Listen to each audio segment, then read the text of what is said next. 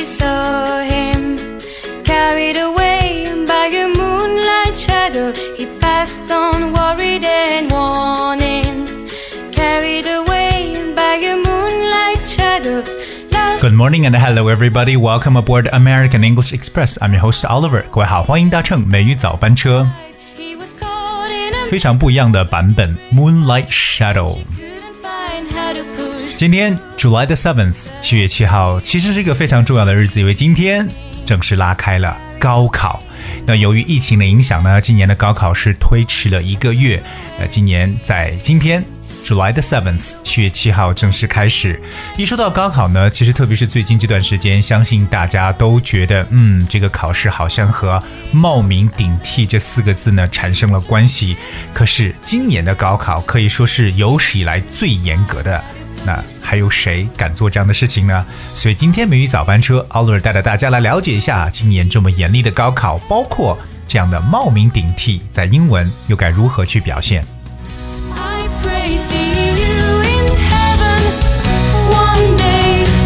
而我们来看一下关于这个今年高考所发布的一些事情。So any students who cheat or are involved in identity theft in the upcoming National College Entrance Exam will be disqualified to be enrolled in universities and colleges. The Ministry of Education said on Thursday. 教育部于周四的时候表示呢，在这个即将到来的高考中，那任何参与到作弊或者 冒名顶替的这些学生呢，将会被取消入学资格。那当然呢，还会被追究刑事责任。我们首先知道，这个高考在我们的英文当中叫做 College Entrance Exam，也就是大学入学考试。那么在考试中作弊其实非常简单，我们用的词就是 cheat。C H E A T，我们说某人如果在考试中作弊呢，就说 someone cheated in the exam。所以 cheat 这个词除了欺骗之外，一旦它和考试来搭配到一块儿呢，就表示为作弊的意思。那么到底冒名顶替该怎么去讲？在刚才我所说的这一段当中呢，用到了两个特别重要的词，叫做 identity theft。我们来了解这两个单词 identity。I D E N T I T E。Identity 这个词就表示身份的意思，大家都知道，我们的身份证是不是叫做 identification，就是简称叫 ID 就可以了。那么关于这个顶替呢，其实我们使用了一个词叫 theft，T H E F T。theft 这个词其实大家不用感到陌生，因为我们知道小偷呢叫 thief，而 theft 就是一种偷盗行为，或者说偷回来的赃款赃物。So what is theft? Well, theft could also be the crime of stealing something from a person or place. 所以它本身就是一种盗窃、偷盗的行为。所以盗用身份就是我们所说的冒名顶替。哎，各位记住了吗？叫 identity theft。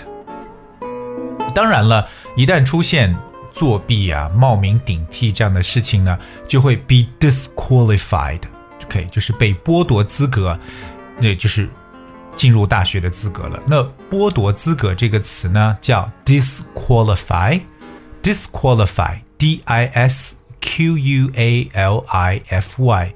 So disqualify means to prevent someone from doing something because they have broken a rule or are not suitable. 这就是使什么 不合适，使什么取消什么资格的说法。Alright, so let's start one more time.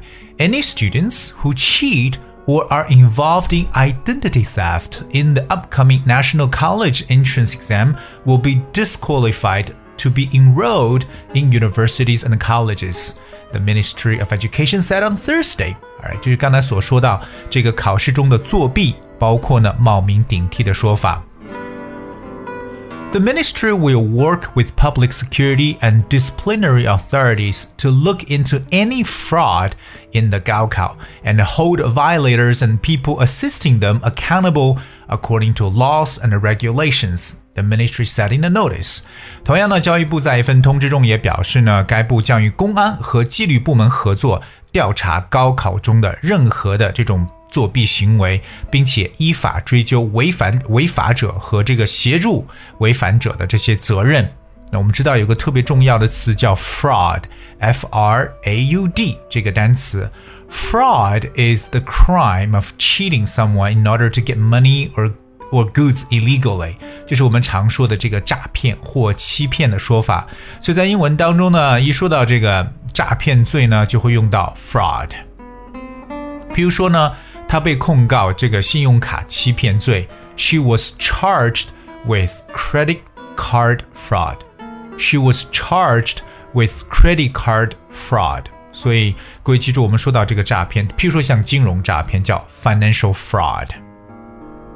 当然了，对于这样的行为，我们也说了要怎么样呢？就是呃，对依法进行这个惩治了。Alright，so the violators 就是违法者 ，violators 或违者，v i o l a t o r violator。So the violator 那将会怎么样呢？Hold them accountable according to laws and regulations，根据法律法规。那同样，各位记住，我们一说到法律法规这两个词儿，在英文中呢，直接就翻译为 laws and regulations。laws and regulations，这就是法律法规的一个翻译手法。所以希望呢，同学能记住这些啊最基本的一些表述了。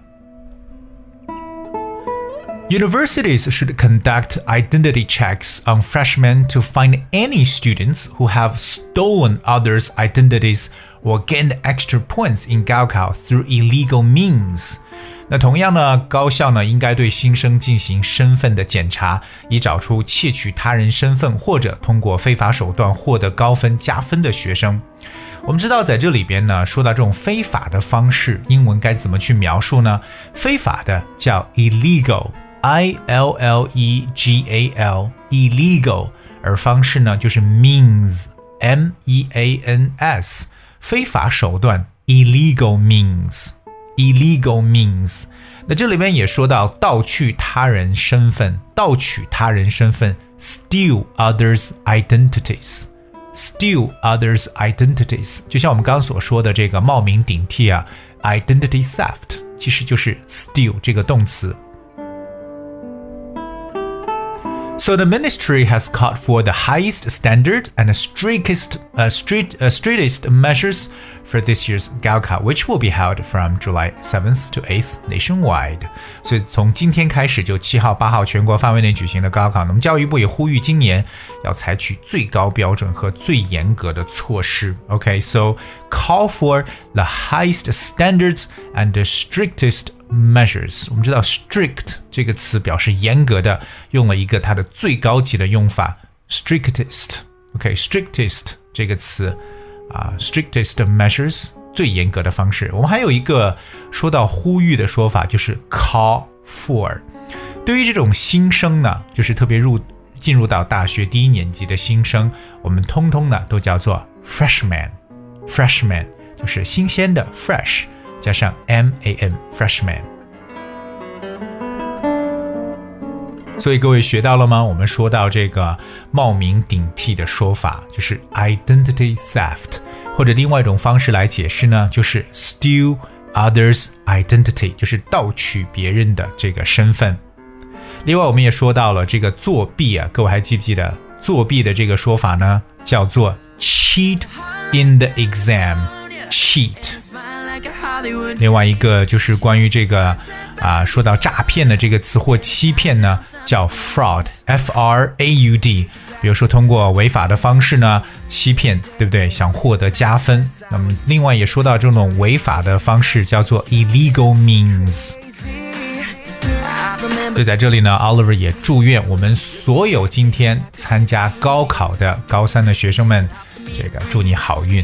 you know, and I hope you will all pass the exam with flying colors，能够呢非常顺利的或者说高分呢通过考试。英文中有这么一个讲法，do something with flying colors，以飞舞的颜色，就是希望大家能够大获全胜。而今天节目的最后呢，送给一首歌曲《Heart Like California》。and good luck for your exam, and I'll see you tomorrow.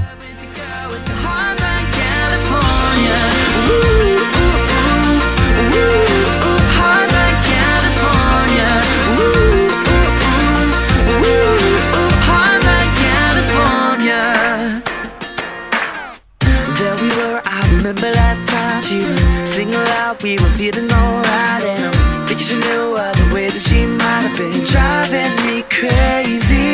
Like, nah, nah, nah, nah, nah, nah. Show me how to get a girl like that. Nah, nah, nah, nah, nah, nah. So she can love me right back. She's got a heart like California and a smile like a Hollywood dream. She's like a sunset back in Florida and a top down summer breeze. We be cruising through LA, stopped on the freeway, do what we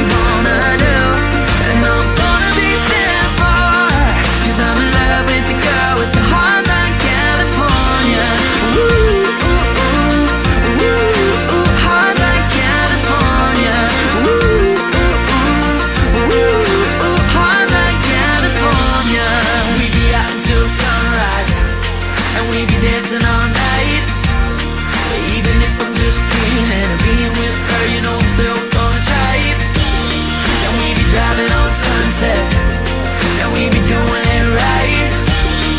And I'm getting this feeling when I'm with her. I'm in love with a girl with a heart like California and a smile like a Hollywood dream.